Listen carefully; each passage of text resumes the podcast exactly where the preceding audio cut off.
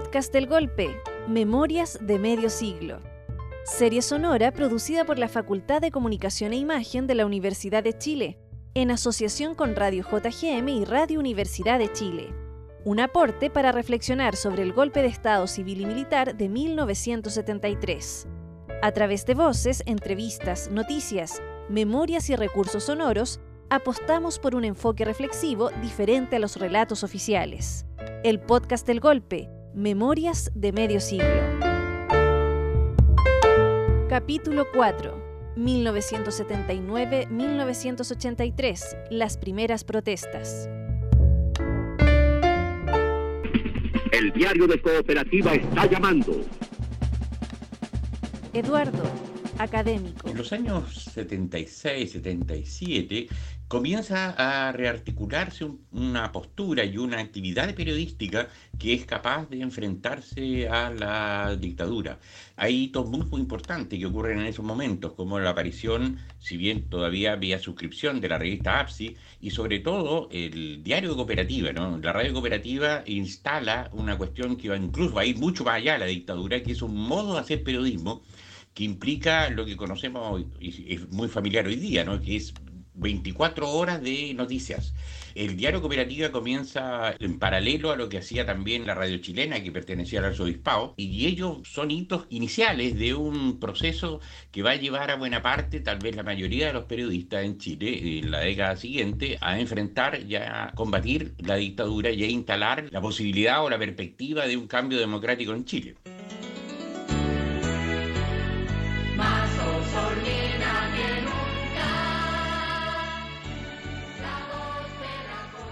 Pero el régimen seguía hostigando a la prensa. En 1977 el gobierno clausuró Radio Balmaceda. Desconocidos incendiaron los estudios de la estación de la radio La Voz de la Costa de Osorno, perteneciente a la Iglesia Católica. Y el Ministerio del Interior prohibió la importación de los libros de Gabriel García Márquez, Mario Vargas Llosa y Julio Cortázar. Yo brindo por la verdad, la justicia y la razón porque no exista presión ni tanta desigualdad. Lilia, familiar de detenido desaparecido. Hubo tres huelgas de hambre realizadas por la agrupación de familiares detenidos desaparecidos. La huelga de 1977 en la sede de la CEPAL. En diciembre de 1977 se realiza la segunda huelga de hambre con 90 familiares en la iglesia de San Francisco. En abril de 1978 la dictadura promulga un decreto que entrega amnistía a los autores de crímenes contra los derechos humanos y frente a eso se realiza una huelga, la tercera huelga de hambre en distintas parroquias de Santiago y en el local de la UNICEF.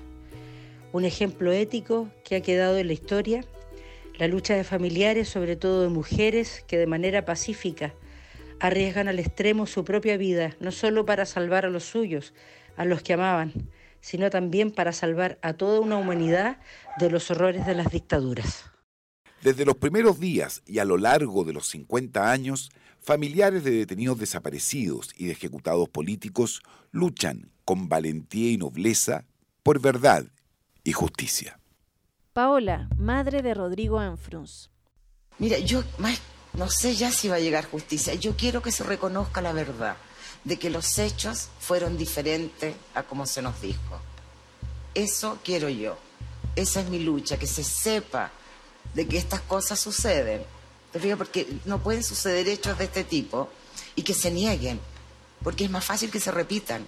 En si tomamos conciencia y sabemos que los seres humanos somos capaces de eso, estamos más alerta, creo yo. Es la voz de Paola Papi, madre de Rodrigo Amfruns, niño de seis años que fue secuestrado durante 11 días y luego asesinado en 1979. La justicia culpó a un joven de 16 años, sin embargo, años más tarde aparecieron voces que culpaban a agentes del Estado. Estás escuchando Las primeras protestas, capítulo 4 del podcast del golpe, Memorias de Medio Siglo.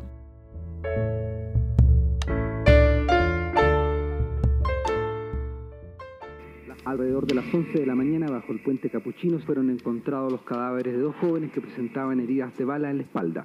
No se descarta la posibilidad de que se trate de un nuevo doble homicidio del buscado psicópata sexual y su cómplice.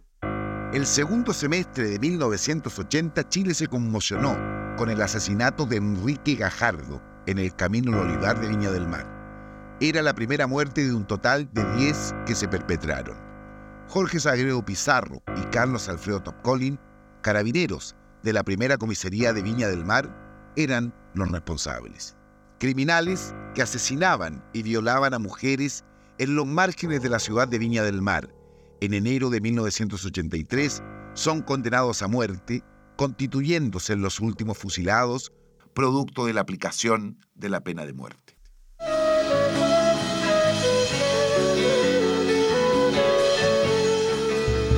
Luis, cantautor. La canción A mi ciudad nació en el centro de nuestra desazón en una época muy difícil, la época de la dictadura.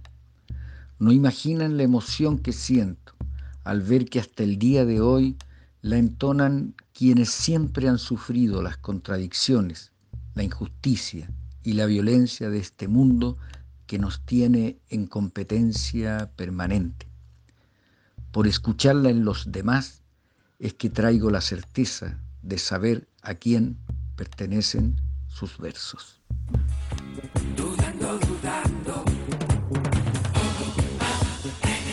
música masiva, en 1980 gana el Festival de Viña del Mar la canción Dudando, Dudando, interpretada por Juan Sebastián. Dos años después lo hace Juan Carlos Duque con Ausencias. Pero es Fernando Viergo quien obtiene un gran reconocimiento en el Festival de Benidorm.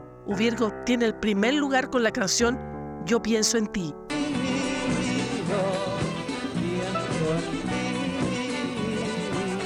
Ese mismo año se publican dos discos insignes para la generación. El Grupo Congreso presenta Viaje por la Cresta del Mundo y Los Jaivas, Alturas de Machu Picchu. Y si al cielo lo cambiaras por toda la realidad, sé que todo sería tan diferente. Y en el cine se estrenó la película El último grumete de la Baquedano de Jorge López Sotomayor.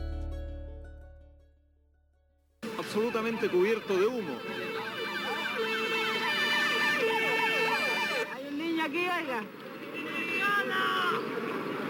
Y una de las grandes tragedias urbanas se produce a principios de 1981.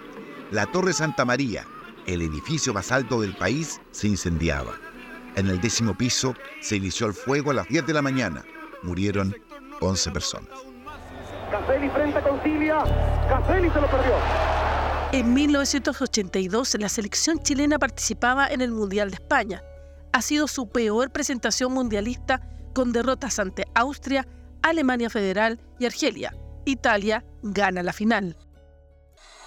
Mañana de hoy, aproximadamente a las 08.10 horas, y en circunstancias que el teniente coronel Roger Vergara Campos se dirigía a su trabajo en el vehículo conducido por el sargento segundo Mario Espinosa Navarro, fue interceptado por una camioneta C10 en la esquina de Manuel Montt con Puyehue. La camioneta era tripulada por un grupo de extremistas con cascos de trabajadores, los que abrieron fuego de armas automáticas AK sobre el vehículo del oficial. A consecuencias del atentado, falleció el teniente coronel Vergara mientras era conducido al hospital y el conductor resultó herido de gravedad. La muerte de Roger Vergara fue adjudicada por el MIR, al igual que el robo desde el Museo Histórico Nacional de la bandera de la Jura de la Independencia de Chile que data de 1818. En marzo de 1980, el dictador filipino Ferdinand Marcos revoca la invitación en pleno vuelo a Augusto Pinochet a su país, interrumpiendo su viaje a la isla de Pascua, Tahiti, Fiji y Hong Kong. Y el pueblo chileno abrió calle a su presidente desde el aeropuerto hasta la sede de gobierno en una demostración de afecto y solidaridad sin precedentes. El avión presidencial chileno debe aterrizar en Fiji antes de regresar a Chile. Ahí tenemos en imagen al presidente de la República y el aplauso espontáneo de todo el público. Aquí estamos, presidente. Chile. El 10 de agosto de 1980, Augusto Pinochet anuncia que el 11 de septiembre se realizará el plebiscito para aprobar o rechazar la nueva constitución política de la República de Chile. Tendrá ahora la ciudadanía dar un nuevo y decisivo paso por la senda en que ha venido caminando Chile desde el mismo 11 de septiembre del año 1973. Que suban el sueldo, todas las desigualdades que hay en Chile. No tan solamente necesitamos una constitución nueva, sino que nos puedan arreglar las leyes. Estamos en un momento histórico y el llamado es a escribir la historia. El 11 de septiembre de 1980 se realiza el plebiscito nacional el cual aprueba la nueva constitución política de la República y deja a Augusto Pinochet en el mando hasta el 11 de marzo de 1989. Sí a la constitución de la libertad. Para que nuestras familias, para que nuestros trabajos puedan desarrollarse normalmente en los próximos 10 o 15 o 20 años, tenemos necesariamente que estar con el sí. El 11 de marzo de 1981 comienza a regir la constitución de Pinochet. La dictadura se traslada al Palacio de la Moneda, dejando el edificio Diego Portales como poder legislativo hasta 1990. Magdalena, madre de Eduardo Jara. Que mi hijo era un modelo de hijo. Yo jamás pensé que esto le iba a ocurrir. Supuesto que yo dependo de mi hijo porque soy separada hace 10 años. ¿Qué más puedo decir? Mientras viva, jamás voy a olvidar esto, lo que han hecho conmigo. Si él hubiera muerto de una muerte natural, lo hubiera aceptado, ¿no es cierto? Pero este fue un crimen. Para mí, no es, como madre, no es ninguna otra cosa. Lo único que pido, que mi Dios los castigue únicamente, porque ¿qué más puedo pedir? El 2 de agosto de 1980 murió producto de las torturas el estudiante de periodismo Eduardo Jara Aravena. El joven fue secuestrado el 23 de julio de ese año junto a Cecilia Alzamora. Dice el informe de la Comisión Nacional de Verdad y Reconciliación. Durante su detención fue sometido a diversas torturas, golpes en todo el cuerpo, aplicación de electricidad y otras que le produjeron evidentes y graves consecuencias físicas, heridas profundas en las muñecas, quemaduras en los tobillos y labios, contusiones en la frente y en la nariz. Durante su detención, se quejaba constantemente por sus dolores, con lo que solo conseguía recibir nuevos golpes de sus captores. Los detenidos fueron trasladados en repetidas ocasiones, pudiendo posteriormente reconocer algunos de los recintos de detención como cuarteles de la Policía de Investigaciones. Eduardo y Cecilia fueron abandonados en un sitio eriazo. Eduardo falleció cuando recibía atención médica en la posta 4 de Ñuñoa.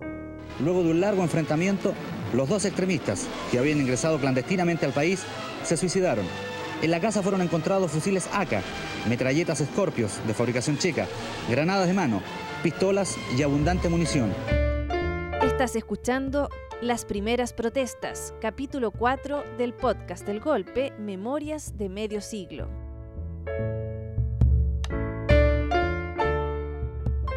La persecución en contra del movimiento de izquierda revolucionaria continuó. El 11 de diciembre de 1981, agentes de la CNI, Investigaciones y Carabineros asesinaron a los militantes del MIR María Verónica Cienfuegos y Sergio Flores en una casa de la calle Rivadavia en la comuna de San Joaquín.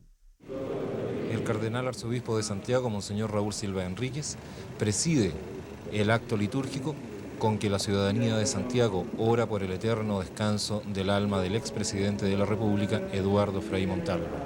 Hasta el principal templo católico de nuestro país llegaron diferentes representantes de todos los sectores de la ciudadanía. Todos ellos oran por el eterno descanso de Eduardo Frei Montalva, quien falleció poco después de las 5 de la tarde de hoy. Tucapel Jiménez, sindicalista.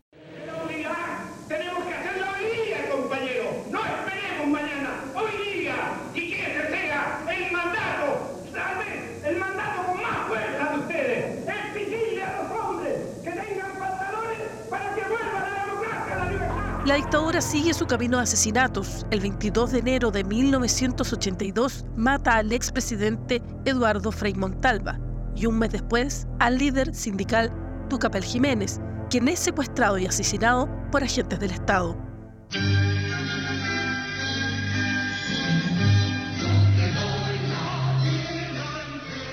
A fines del mismo año del asesinato de Frei Montalva y Tucapel Jiménez, fueron expulsados del país los dirigentes sindicalistas Manuel Bustos, Héctor Cuevas y Carlos Podlech. Pinochet endurece la represión hacia las poblaciones y numerosas de estas son allanadas y los hombres mayores de 14 años llevados a sitios seriazos, desnudados y fichados por carabineros. La represión continúa. El 7 de septiembre de 1983, agentes de la CNI, investigaciones y carabineros asesinaron a cinco militantes del MIR en dos casas ubicadas en las comunas de Las Condes y Quinta Normal. El 28 de agosto de 1984, el ex agente del Comando Conjunto y ex miembro del Servicio de Inteligencia de la Fuerza Aérea, André Palenzuela, relata a la Vicaría de la Solidaridad. Los operativos de Fuente Ovejuna y Jaraqueo fueron ejecutados con violencia y saña. Recibimos la orden de dirigirnos hacia el sector poniente de la ciudad, a calle Janequeo 5707, por los alrededores de la Plaza Garín. Cuando estuvimos cerca del objetivo, nos dijeron que nos agacháramos, pues venía una de las personas que debía ser eliminada. Pasó por el costado de nuestra camioneta. Cuando llegó a un sector donde hay una pared, fue rafagueado e inmediatamente la base de fuego, que también estaba en el lugar, empezó a disparar sobre una casa, dijo el exagente. Por esta historia sin perdón. Por esta historia sin perdón. La dictadura en su despojo al pueblo chileno pone en vigencia un nuevo sistema privado de pensiones. Aparecen las administradoras de fondos previsionales, AFP. Provida. Pero sin nada que ver, usted puede estar en cualquiera AFP, igual puede participar de los campeonatos de Provida, tiene muy buenos premios. Ya muchachos, vamos al empate. El 12 de diciembre de 1980, Juan Pablo II presenta a los representantes de Chile y Argentina una solución para el conflicto del Beagle, que termina solucionándose cuatro años después. Juan Pablo II, Papa. Que las dos naciones hermanas vean muy pronto el amanecer de esa ratificación, la presencia relevante en el acto de la firma de los representantes de los dos episcopados trae a la memoria la solicitud de ambas iglesias en los momentos difíciles del 1978. Juan, dirigente de estudiantes secundarios. Durante la municipalización de la educación en la dictadura cívico-militar en Chile, se produjeron muchas aberraciones. Una de ellas fue la famosa deuda histórica, eufemismo para referirse al robo de parte del salario de los profesores de los años 80, al momento de ser traspasados desde la educación pública estatal al sistema municipal fracasado. El proceso de municipalización, la tercerización de los consultorios y la entrega a privados de los fondos previsionales son las primeras muestras de la llegada del neoliberalismo a nuestro país. Juntos como hermanos, miembros de una iglesia,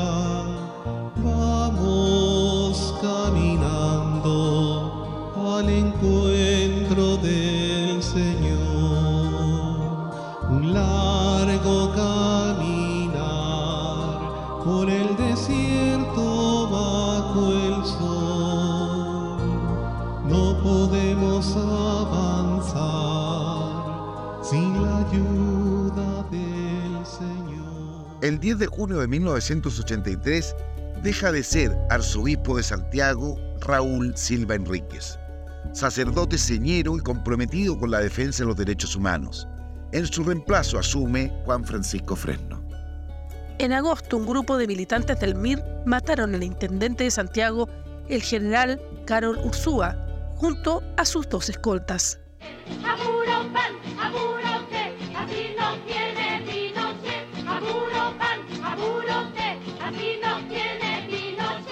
En abril de 1982 se realizó la Marcha del Hambre y fue la antesala de la primera protesta nacional que se realizó el 11 de mayo de 1983, convocada por la Confederación de Trabajadores del Cobre. Benjamín, poblador.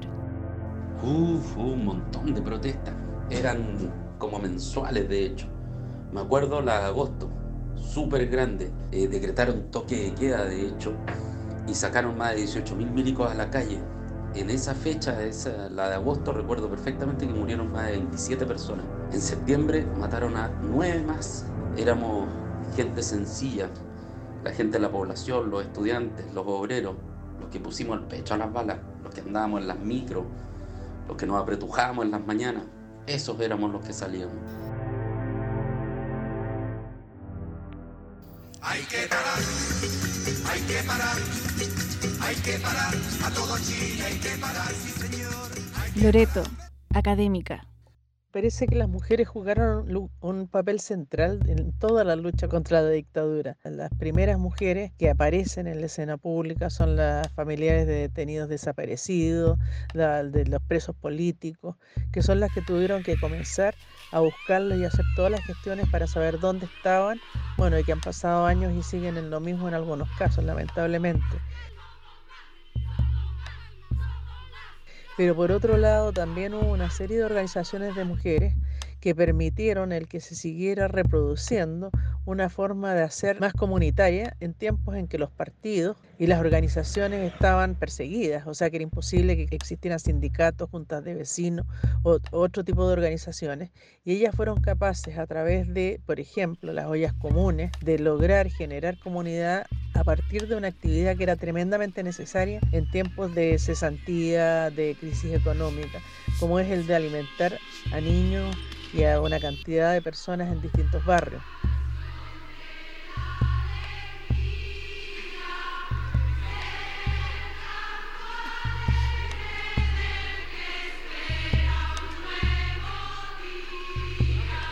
El año político en Chile comienza los 8 de marzo y en tiempos de dictadura ese era el primer acto político en el cual se salía a la calle y eran las mujeres las que salían. Por supuesto, la dictadura tenía clarísimo lo que yo representaba y por eso la represión en general era bastante dura en contra de ella. Las mujeres tuvieron el coraje de salir a las calles, primero defendiendo los derechos humanos, pero luego también reivindicando la democracia, la famosa frase democracia en el país, en la casa. Chile justo. Somos más. Por un Chile solidario. Somos más. Por una patria de hermanos. En octubre se realizó la primera concentración masiva de opositores a la dictadura militar.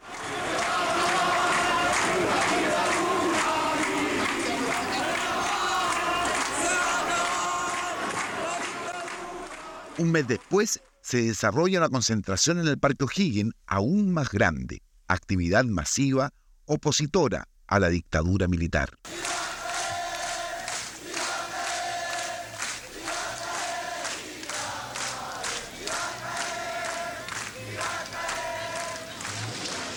En 1983 finaliza el 14 de diciembre con un apagón eléctrico en la zona central del país. Entra a la escena política nacional el Frente Patriótico Manuel Rodríguez.